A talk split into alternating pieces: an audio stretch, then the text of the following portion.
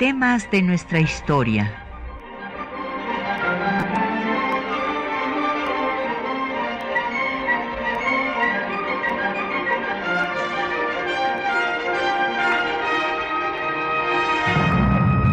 Un espacio que difunde el conocimiento del pasado para comprender nuestro presente. Programa a cargo de la maestra Patricia Galeana. Muy buenos días. Vamos a recordar los planes políticos y los programas de gobierno que se hicieron en el proceso de la construcción del Estado mexicano.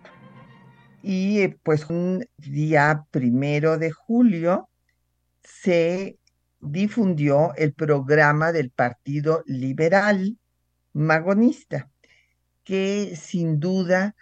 fue el programa más completo y vanguardista del proceso revolucionario. Bueno, pues eh, eh, quiero eh, comentarles que en la primera mitad del siglo XIX, o sea, en las primeras 50 eh, años de la vida independiente de México, hubo cuando menos 50 planes políticos y menos, pero también hubo eh, programas de gobierno. O sea, esto pues ante los eh, diferentes proyectos de nación para eh, lograr la estabilidad política y con esto pues que viniera el desarrollo económico y social. Entonces, eh, eh, antes de que viniera pues ya en el siglo XX el programa del Partido Liberal en contra de la dictadura porfirista, veamos cuáles fueron los primeros planes y programas de gobierno. Y el primero de todos fue el de Miguel Hidalgo. Eh, resulta que algunos eh, de los cronistas, historiadores, eh, que dan cuenta del proceso independentista, como Lucas Alamán, como José María Luis Mora o Lorenzo de Zavala, afirman en sus obras que Hidalgo no tuvo ningún programa. Es más, eh, pues sobre todo eh, los conservadores, pero eh, pues también aquí estamos viendo a Mora, que era el ideólogo del liberalismo de la primera mitad del siglo XIX, y a Zavala, que era un federalista que después se fue con los tejanos, pero que hizo una obra que da cuenta de los procesos sociales en el movimiento de independencia, es el eh, que más toma en cuenta lo que le está sucediendo a la población que los otros autores de este periodo histórico, pero por mucho tiempo, repito, se culpó a Hidalgo de la anarquía que se había desatado en el país y que ellos no podían resolver y le echaban la culpa al pasado, siempre le echaban la culpa a Hidalgo. Y Mariano Otero los desmintió a todos porque él encontró y difundió el programa eh, político y de gobierno de Miguel Hidalgo que éste había dado en Indaparapeo a Morelos, en donde hablaba de cómo debía de quitarse del gobierno a los que se llamaban gachupines, a los españoles, eh, que deberían de suprimirse los gravámenes, solo se conservaría el del estanco del tabaco para sostener a las tropas, todos eran americanos sin distingos raciales, abolió la esclavitud, los tributos y se regresarían las tierras a los eh, naturales, así le llama a los pueblos originarios, que habían sido despojados por los europeos.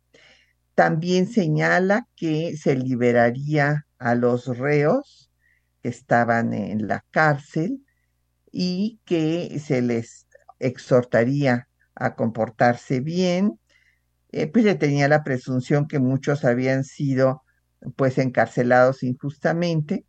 También eh, se señalaba que no eh, pagarían sus deudas los americanos, solo los españoles, que la religión no se tocaría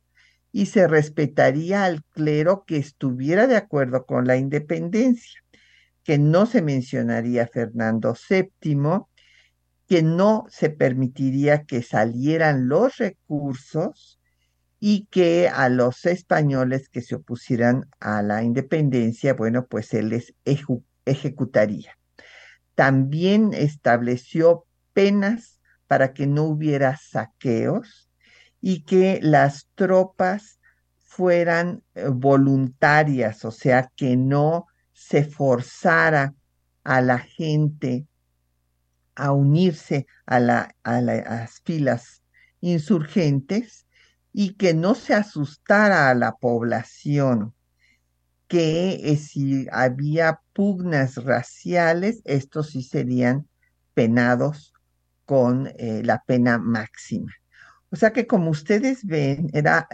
vaya que tuvo programa, era un programa de 29 puntos en donde veía los aspectos políticos, los aspectos económicos, los aspectos sociales, los de la administración pública. Y bueno, pues su alumno y discípulo, José María Morelos, tomará la esencia de este programa en los proyectos constitucionales que presente al Congreso de la Anáhuac, que dará la primera constitución al país. Y es más, hay que señalar que en este programa, eh, pues eh, Hidalgo propone que se convoque a un Congreso y que el Congreso dé leyes acomodadas a cada pueblo. Esto es, que no fueran leyes generales porque entendía él la diferencia que había en regiones tan diferentes y tan lejanas unas de otras,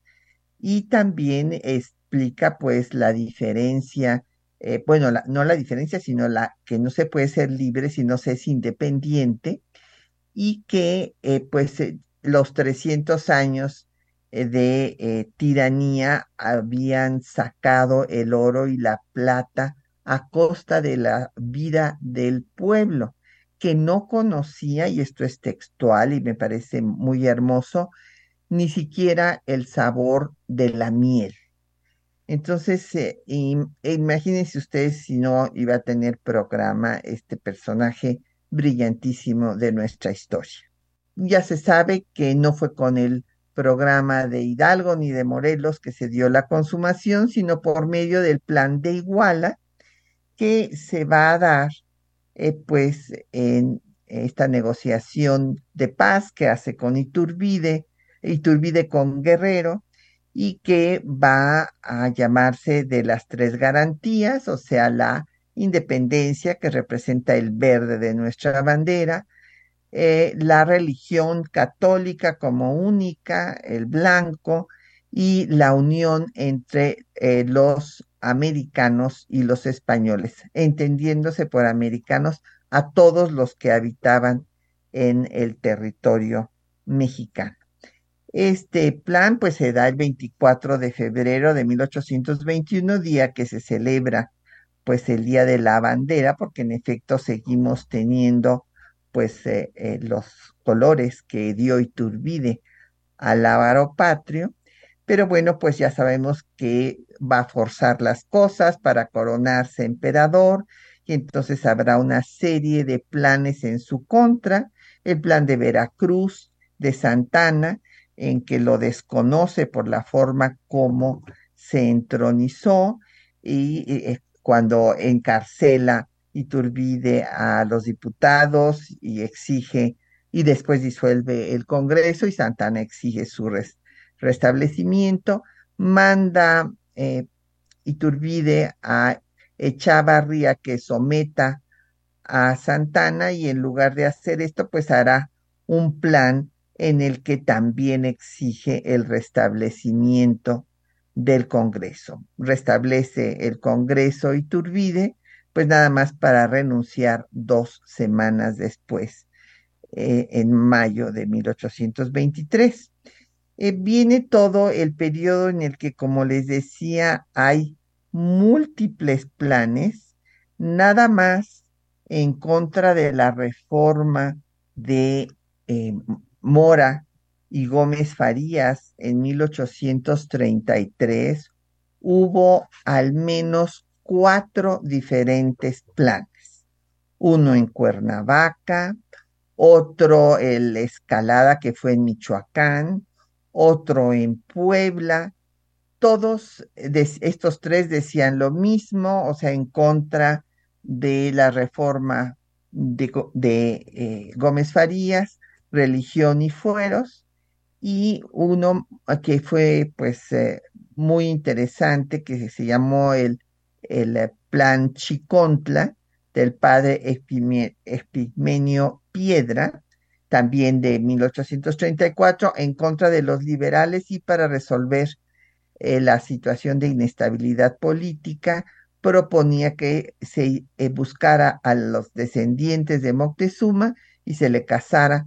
con una prieta, esto es textual, o sea, según el color de la piel, eh, si era eh, más blanco o menos blanco el descendiente de Moctezuma, se le casara con una persona que tuviera las características raciales eh, opuestas, digamos, para que se fundieran las dos razas. Y después, pues todos los planes en contra de la constitución eh, perdón, de la reforma de 33, eh, van a llamar a Santana, inclusive lo proclaman dictador supremo, y después vendrá el plan de Ayutla para acabar con el santanismo. Y vamos a hacer un corte para escuchar una canción guerrerense que justo hace alusión a la revolución de Ayutla. Esta eh, pues canción es interpretada por Tegua y eh, es de un disco del Instituto Nacional de Antropología e Historia. Escuchemos.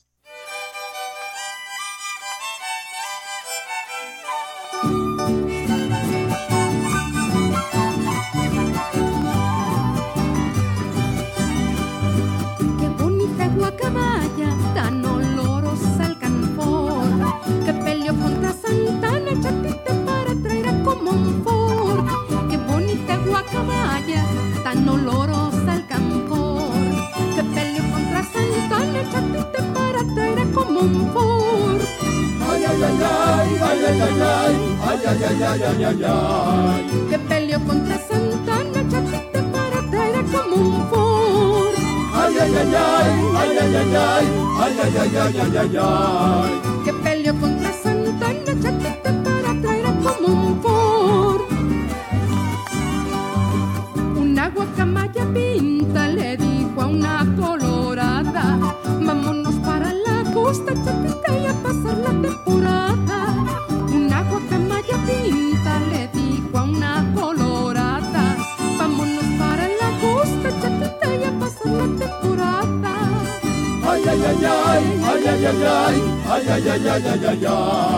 Vámonos para la costa, chaquita, y a pasar la temporada.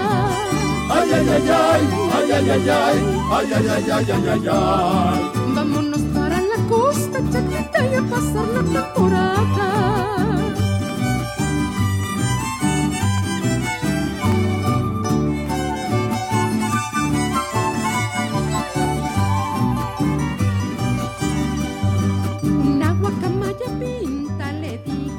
Bueno, pues ahí tienen ustedes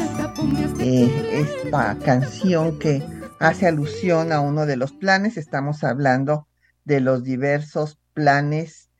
eh, políticos y programas de gobierno que se dieron en México en el siglo de creación del Estado mexicano, que fue el siglo XIX, para culminar con el plan de, que no fue plan, perdón, ya fue un programa de acción como el de Hidalgo. El de Hidalgo no era un, simple plan, sino un programa.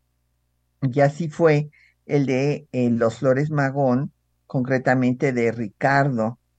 y, de eh, Sarabia, para eh, la acción que se necesitaba hacer para México. Y en ese sentido, nos han llegado preguntas, por ejemplo, don Jorge Morán nos pregunta que por qué Flores Magón eh, pues terminó en el anarquismo. Bueno, eh, pues don Jorge, porque él primero eh, fue un abogado, como recordarán, que con, sus, con sus hermanos publicó el periódico Regeneración, que originalmente trataba temas de abogados, temas jurídicos, pero que eh, pues con los abusos de la dictadura eh, se convirtió en regeneración periódico de combate. Y ante la persecución de que fueron víctimas, inclusive el programa del Partido Liberal Mexicano, no lo van a publicar aquí en México, sino lo van a hacer desde San Luis, Missouri, en Estados Unidos, donde van a hacer un tiraje de 250 mil ejemplares, que para la época eran muchísimos, para difundir este programa del Partido Liberal. Y originalmente, bueno, pues ellos eran liberales, exigían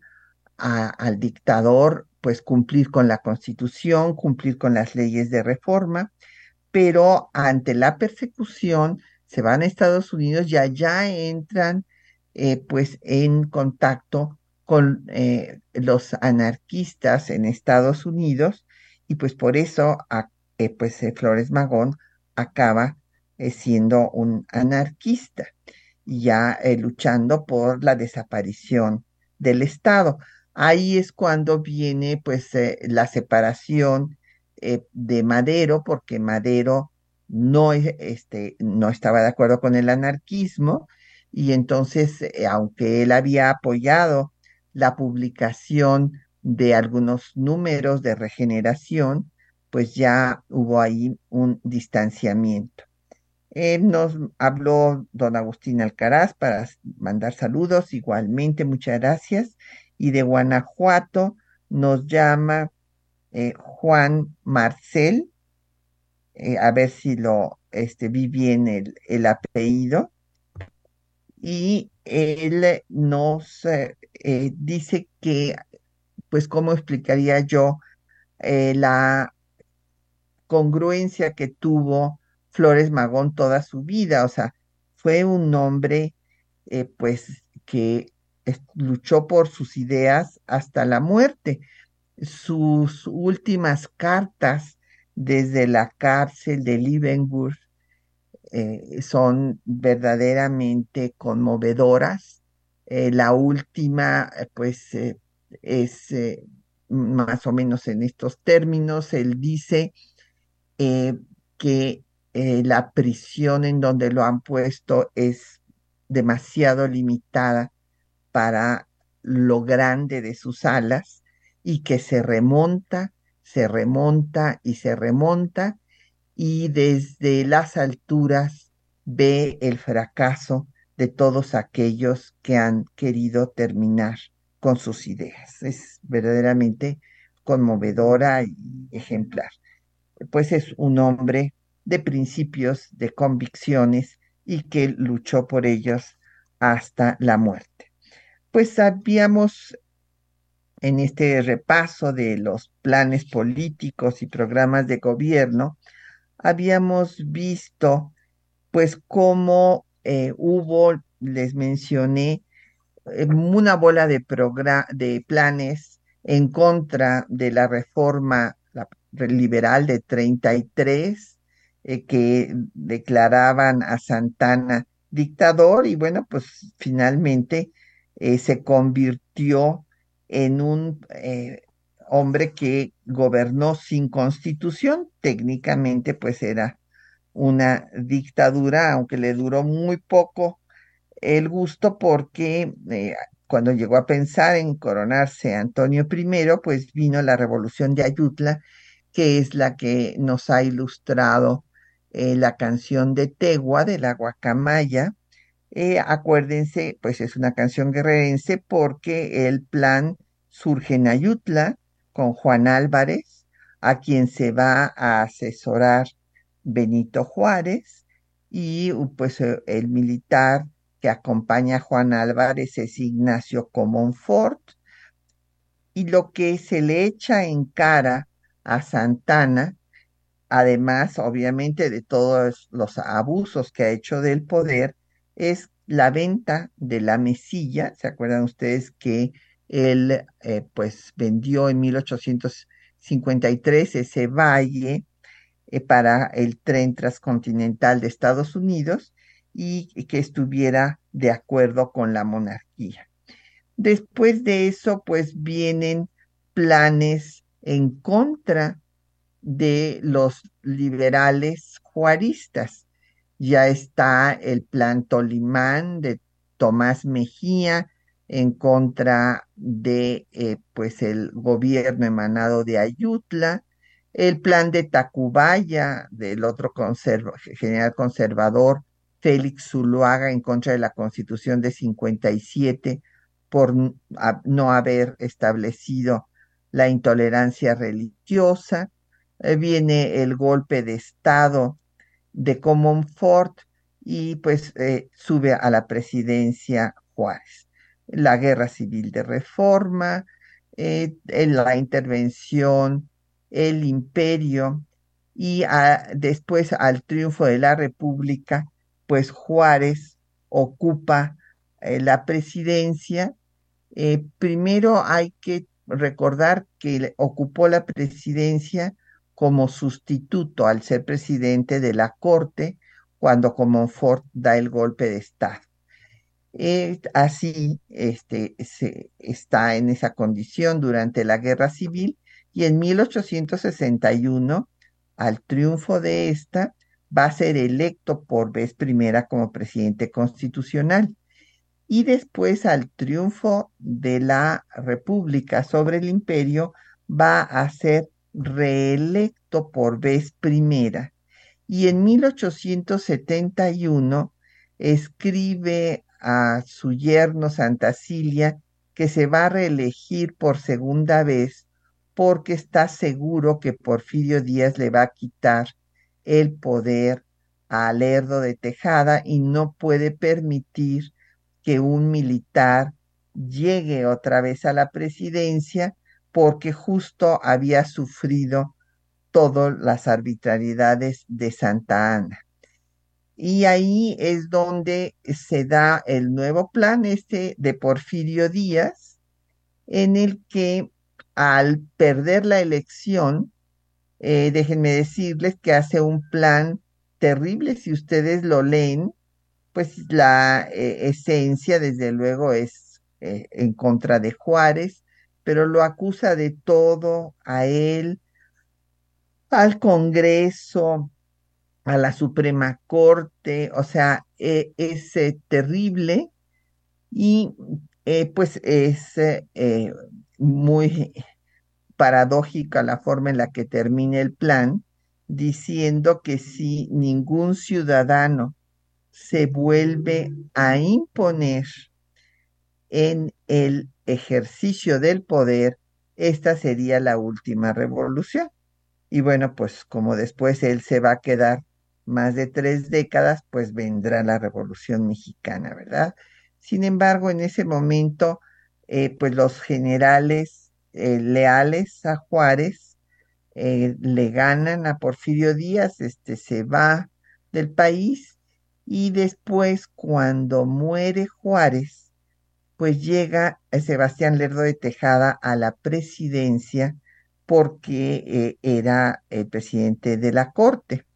Primero llega como sustituto y después eh, pues es electo para un periodo presidencial y cuando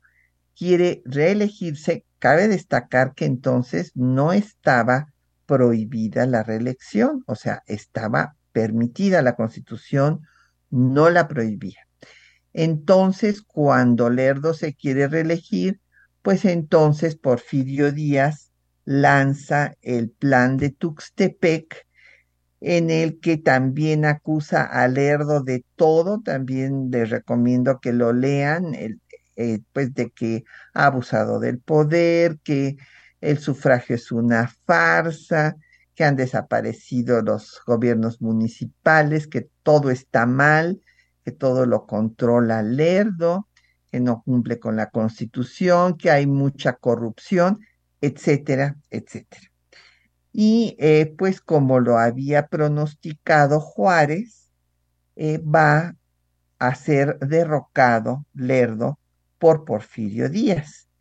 que eh, pues establecerá un régimen dictatorial, digo, de más de tres décadas, porque pues hubo cuatro años que puso a su compadre Manuel González, pero bueno, él seguía ahí tras bambalinas manejando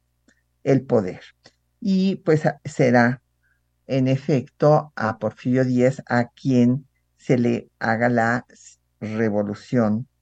eh, más importante, la revolución social, la primera del siglo XX en el mundo, y que va a darse el programa del Partido Liberal. Y ahorita lo van ustedes a escuchar porque les hemos eh, preparado su texto. Se darán cuenta, pues, cómo surge este programa. Primero surge el Círculo Liberal Ponciano Arriaga eh, en San Luis Potosí con el sobrino de Ponciano Arriaga, este liberal social del constituyente del 57 y eh, surge este movimiento porque el obispo Montes de Oca había declarado que las leyes de reforma estaban muertas, o sea, ya eh, desde luego Porfirio Díaz no las aplicaba y estaban en una magnífica relación con Porfirio Díaz. Y el programa de Partido Liberal en don, mexicano, en donde además de Ricardo y Enrique Flores Magón estaban Juan y Manuel Sarabia, Librado Rivera, Antonio y Villarreal, que eh, pues eran perseguidos por la dictadura y que se fueron a San Luis, Missouri, como les decía. Ahí hacen este programa del que pues se eh, editan 250 mil ejemplares en el periódico Regeneración y verán ustedes que pues denuncia la tiranía de 30 años, cómo se asesina al pueblo, se han violado las leyes, saqueado el tesoro público, vendido a la patria a los extranjeros, se negocia la justicia, se le dejan todos los privilegios al clero y eh, pues todas las propuestas que hacen para que se establezca la no reelección, la responsabilidad de los funcionarios públicos, se supriman los tribunales en periodo de paz, así como los jefes políticos, se proteja a los indígenas y se reglamente el trabajo doméstico. Esto es muy importante porque pues no se ha reglamentado hasta en nuestro tiempo presente y relativamente. Y que no trabajen los menores de 14 años, que haya educación obligatoria hasta esa edad, laica, que se multipliquen las escuelas, que no estén eh, manejadas por el clero, que haya higiene en las minas y las fábricas, indemnización en los eh, accidentes de trabajo, salario justo a los maestros y que se imparta civismo, entre otras cosas. Es un programa, como ustedes ven, de lo más completo y vanguardista. Escuchemos.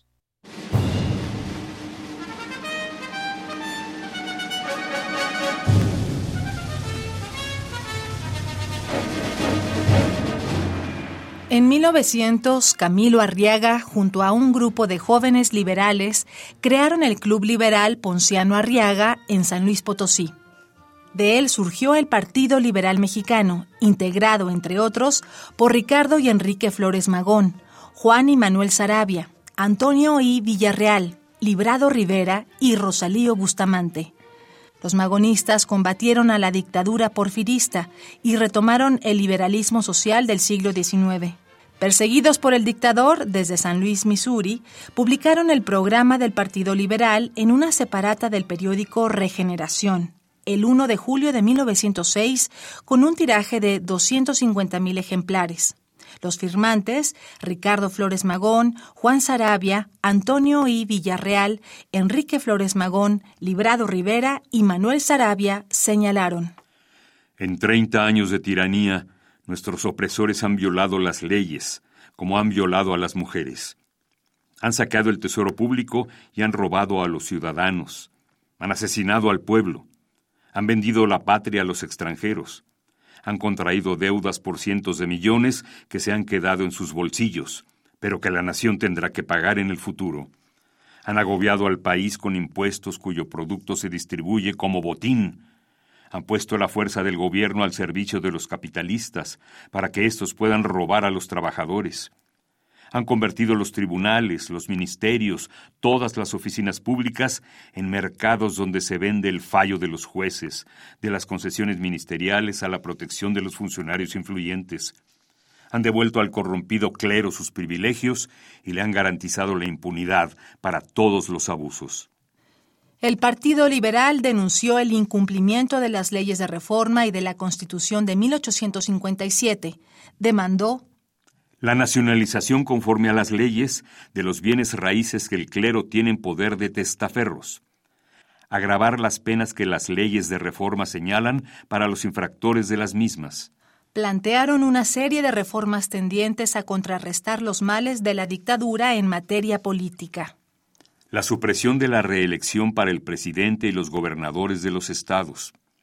inhabilitación del vicepresidente para desempeñar funciones legislativas o cualquier otro cargo de elección popular,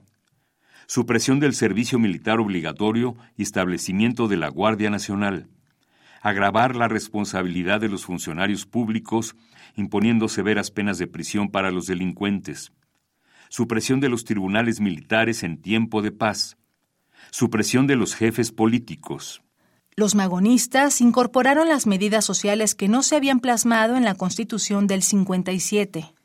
Establecer medidas para suprimir o restringir el agio, el pauperismo o la carestía de los artículos de primera necesidad. Protección a la raza indígena. La reglamentación del servicio doméstico y del trabajo a domicilio adoptar medidas para que los patrones no burlen el tiempo máximo y salario mínimo, prohibir en lo absoluto el empleo de niños menores de 14 años, obligar a los dueños de minas, fábricas, talleres, etc., a mantener las mejores condiciones de higiene, obligar a los patronos a pagar indemnización por accidente del trabajo. El programa incluyó demandas en materia educativa la multiplicación de escuelas primarias para sustituir las que se clausuren por pertenecer al clero, obligación de impartir enseñanza netamente laica en todas las escuelas, sean del gobierno o particulares, declarar obligatoria la instrucción hasta los 14 años, quedando al gobierno el deber de impartir protección a los niños pobres, pagar buenos sueldos a los maestros de instrucción primaria, prestar preferente atención a la instrucción cívica.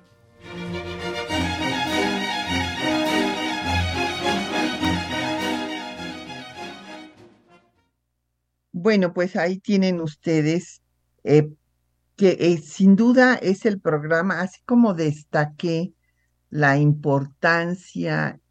y lo completo que fue el programa de Hidalgo al inicio de la insurgencia. Bueno, pues este programa eh, del Partido Liberal Mexicano que se da al inicio del proceso revolucionario en 1906, eh, pues ve todos los aspectos, o sea, eh, los otros planes que vimos pues eran en contra de tal cosa, muchos a favor de Santana, como ya vieron,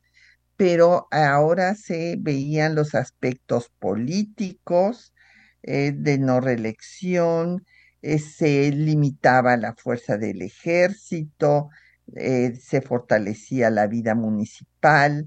Eh, en, la, el aspecto económico es importante destacar que querían que se bajaran los impuestos, pero que sí hubiera gravámenes para los templos, a los que consideraban un negocio y que deberían, por lo tanto, pagar impuestos. También se debería de grabar el agio a los agiotistas, prestamistas que abusaban de las personas que requerían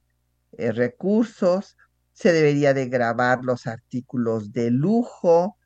o sea, habría sido muy largo que les pusiéramos todo, les, pusimos lo más eh, importante, pero esto también lo incluye que los eh, ricos no se pusieran de acuerdo eh, con el gobierno para darles igualas en lugar de pagar todos los impuestos que les correspondía.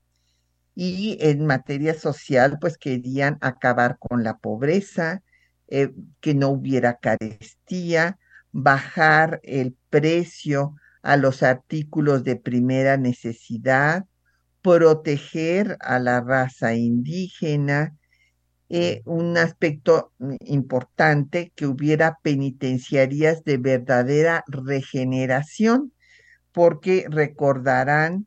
pues la prisión de Lecumberri, que se le llamó el Palacio Negro, pues toda la gente cree que por eh, los eh, horrores que se cometían ahí dentro con las personas internas, pero no se llamó negro porque lo construyeron a un lado del canal del desagüe y el canal del desagüe se desbordó y pintó todas sus eh, piedras de, de, negro y desde ahí se le empezó a llamar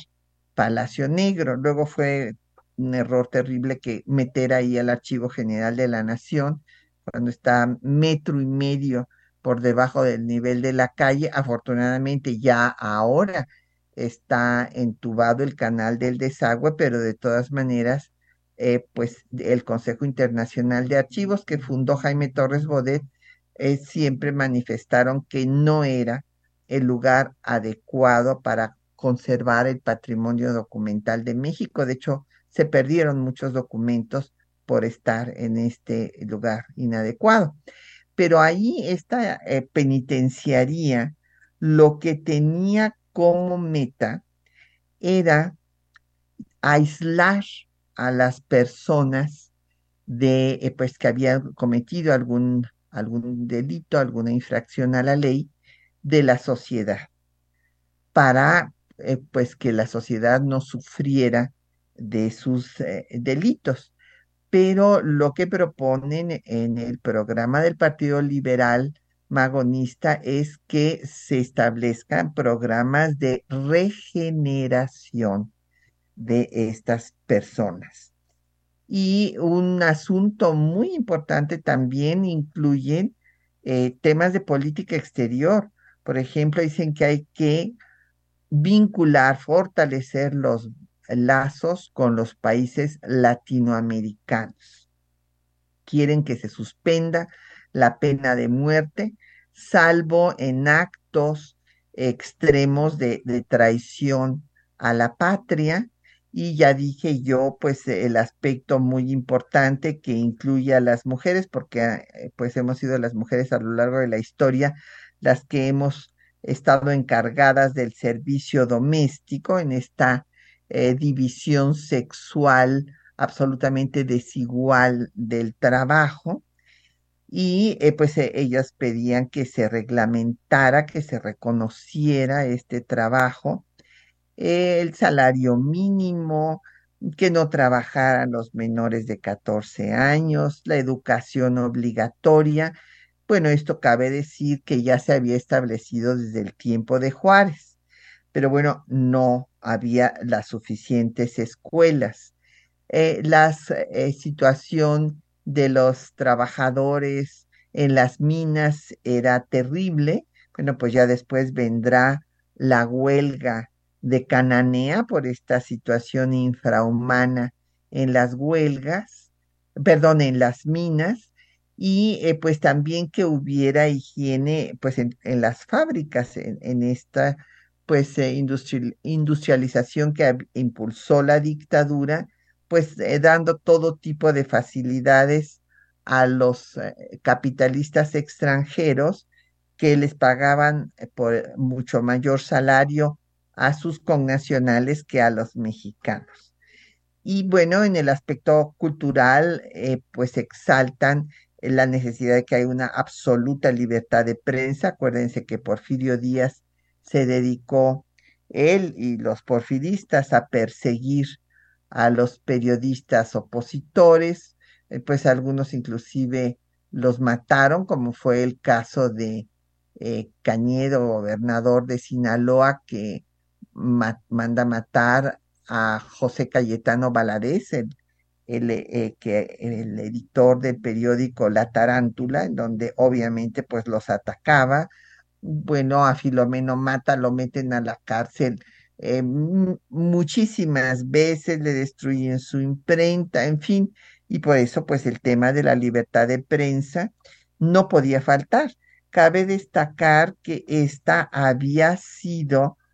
eh, pues eh, eh, puesta en el centro de toda la reforma liberal desde José María Luis Mora, que decía que la libertad de prensa era la encargada de cuidar a todas las demás libertades.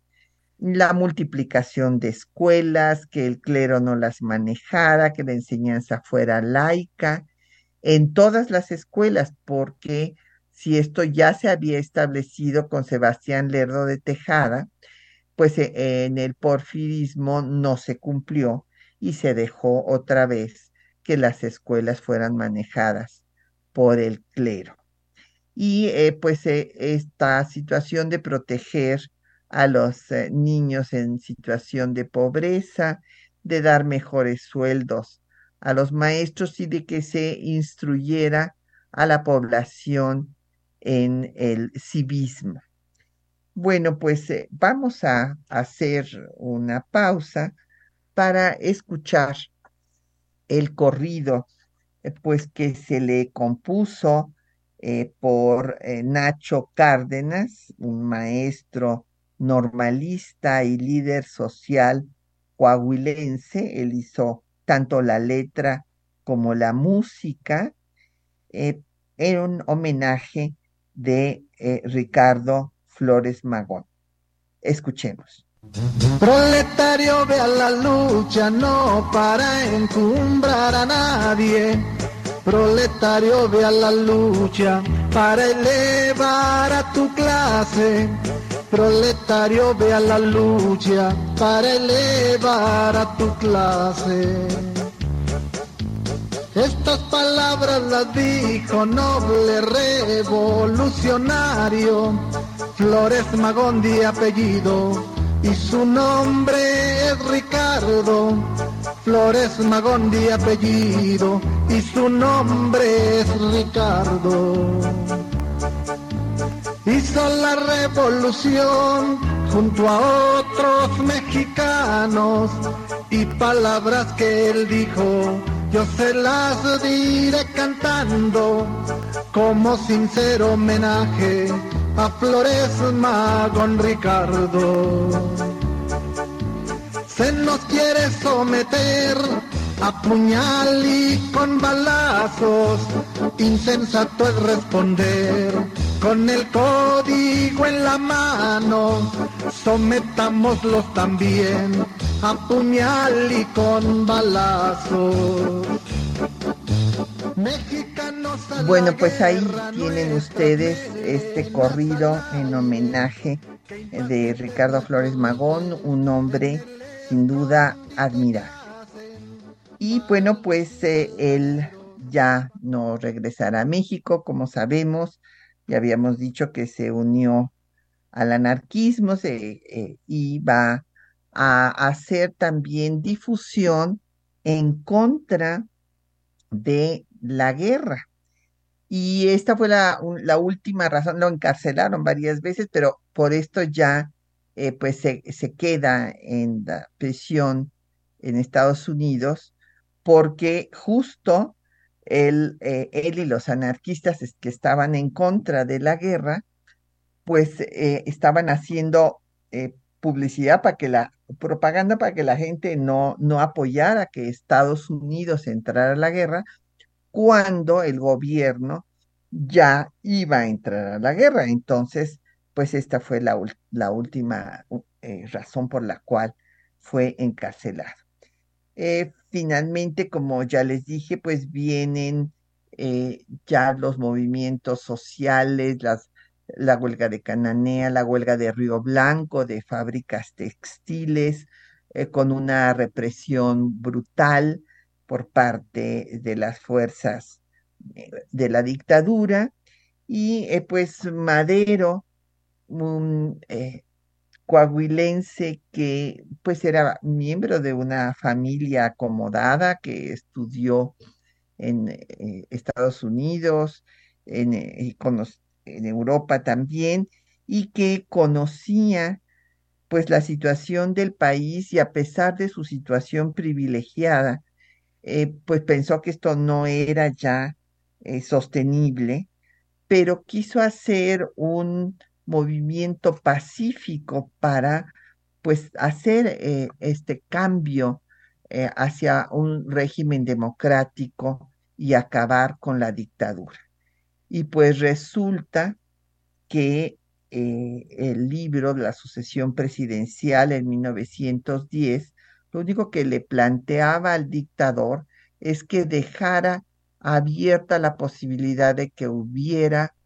eh, pues una elección democrática del vicepresidente. Pero bueno, desde luego esto no lo acepta Porfirio Díaz, que se reelige por séptima ocasión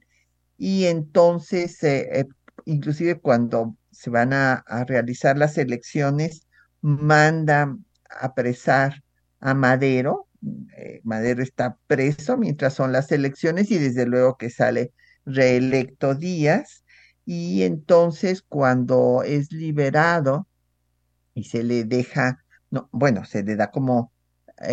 la prohibición de que salga de San Luis, en San Luis Potosí, pero él se escapa y por eso el plan se llama de San Luis, aunque en realidad él estaba en Estados Unidos, en San Antonio, y desde allá eh, lo lanza ya llamando a las armas eh, para el 20 de noviembre a las 6 de la tarde. Incluye en este llamado a la revolución el que se le regresarían también sus tierras a los naturales. El problema de la tierra fue tan grande que eh, lo encontramos lo mismo en el programa de Hidalgo, que, eh, bueno, hasta en el de Iturbide, y, después, pues como ya vimos en el programa del Partido Liberal, en el plan de San Luis, y por esta razón se une Emiliano Zapata a la lucha en contra de la dictadura y a favor de Madero, pero acababa de tomar posesión Madero, ya ven que finalmente pues cayó el dictador en seis meses, era increíble que esto sucediera en septiembre de 1910, cuando fue la celebración del primer centenario de la independencia de nuestro país y vinieron delegaciones de todas partes del mundo. Hubo todo tipo de fiestas, hasta un garden party, así se llamó, ¿eh? Garden Party, en Chapultepec, eh, inauguración de todo tipo de monumentos, palacios y demás. Nadie hubiera pensado que eh, esto fue en septiembre, que en noviembre iniciara la revolución y que en seis meses cayera el dictador y se fuera pues al exilio a París, en donde pues murió, eh, pues eh, muy contento seguramente, bueno, quién sabe, pero el hecho es que eh, en esta coyuntura va a aceptar Madero negociar con los porfiristas, firmar los tratados de Ciudad Juárez para que haya un interinato y que ese interinato llame, eh, pues se convoque a elecciones. Y en ese interinato lo hacen polvos, los periódicos porfiristas, y pues además quedaba todo el aparato de la dictadura, el ejército, etcétera, el presidente interino que era León de la Barra, y entonces eh, pues él que quería que hubiera paz porque era un pacifista, se había visto obligado a llamar a las armas, pues ante eh, la situación ya eh, que rompió todos los límites de Porfirio Díaz cuando lo encarcela durante las elecciones y había eh, pues que lograr la paz. Esa era su meta. Entonces se puso a negociar con Zapata que dejara las armas con las que lo había apoyado para derrocar al dictador, pero pues Zapata eh, al mismo tiempo era perseguido, los zapatistas, por el gobierno de León de la Barra, por el gobierno interino, y nada menos que por Huerta. Entonces Zapata se sintió traicionado por Madero por haber negociado con los porfiristas y acababa de tomar posesión Madero cuando a las dos semanas da el plan de Ayala. Y en el plan de Ayala, que también los invito a que lo lean, pues es impresionante eh, cómo trata a Madero, lo trata peor que a Porfirio Díaz, porque se siente traicionado por este. Y también hay otro plan en contra de, de Madero, que es eh, el de eh, Pascual Orozco, el plan de la empacadora, que va a, distanciarse de Madero porque no lo nombró gobernador de Chihuahua. Entonces hace todo un plan para desconocer a Madero y para, pues en este plan recoge pues las demandas sociales que, estaban presentes desde el programa del Partido Liberal y en el eh, plan de Ayala y también en el de la empacadora de Pascual Orozco, en donde se pide pues atención al, campo, repartición de tierras, los derechos obreros, eh, acusa a Madero de estar de acuerdo con Estados Unidos cuando es todo lo contrario. Acuérdense que pues fue en la Embajada de Estados Unidos donde se va a fraguar su derrocamiento y eh, pues con Orozco pues hablan eh, de su presión de las tiendas de raya, que se pague salario en efectivo, jornada de 10 horas, él no pone las jornadas de 8 horas todavía. y habla de que no trabajen los menores, pero de 10 años, imagínense, no de 14, como había planteado el programa del Partido Liberal. El hecho es que con todo esto y el proceso contrarrevolucionario que encabezará Victoriano Huerta y que va a ser fraguado con eh, los eh, con Félix Díaz, el sobrino de Porfirio Díaz, en la embajada de Estados Unidos, pues van a acabar no solo con el gobierno, sino con la vida de Madero y vendrá pues eh, la siguiente etapa de la Revolución Mexicana que la va a encabezar Venustiano Carranza con el plan de Guadalupe, que originalmente no incluye las demandas sociales, a pesar de que Francisco J. Mújica y otros de eh, los eh, constitucionalistas se la, la exigían, pero Carranza decía que primero había que quitar al usurpador, a Huerta,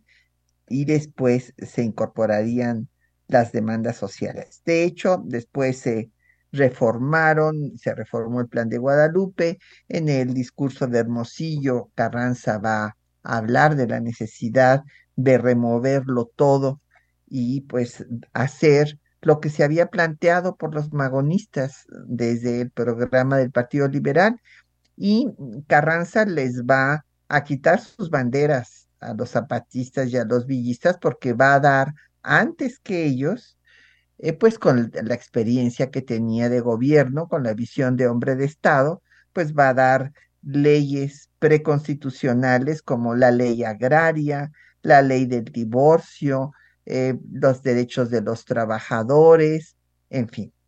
Y eh, pues con este será el movimiento que lleve al triunfo a la revolución, que logre eh, consolidarse, culminar en la constitución que nos rige, aunque después viene pues la etapa de la lucha eh, pues por el poder eh, que van a disputarle a Carranza los zapatistas y los villistas, quienes serán finalmente derrotados. Pues ya hemos llegado al final de nuestro programa. Les agradecemos su atención y también pues a todos los compañeros y compañeras que hacen posible el programa. En las lecturas de los textos estuvieron María Sandoval y Juan Stack, la producción de Isela Villela, en el control de audio estuvo Socorro Montes, en la producción del programa Quetzalín Becerril, en los teléfonos Angélica Morales y se despide de ustedes Patricia Galeana. Que tengan muy bonita semana y nos vemos, eh, nos escuchamos dentro de ocho días.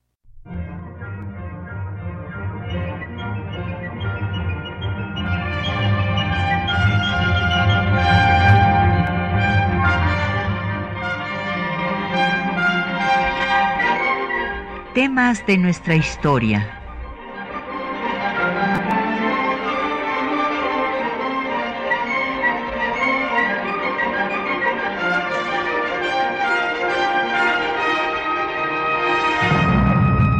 espacio que difunde el conocimiento del pasado para comprender nuestro presente. Programa a cargo de la maestra Patricia Galeana.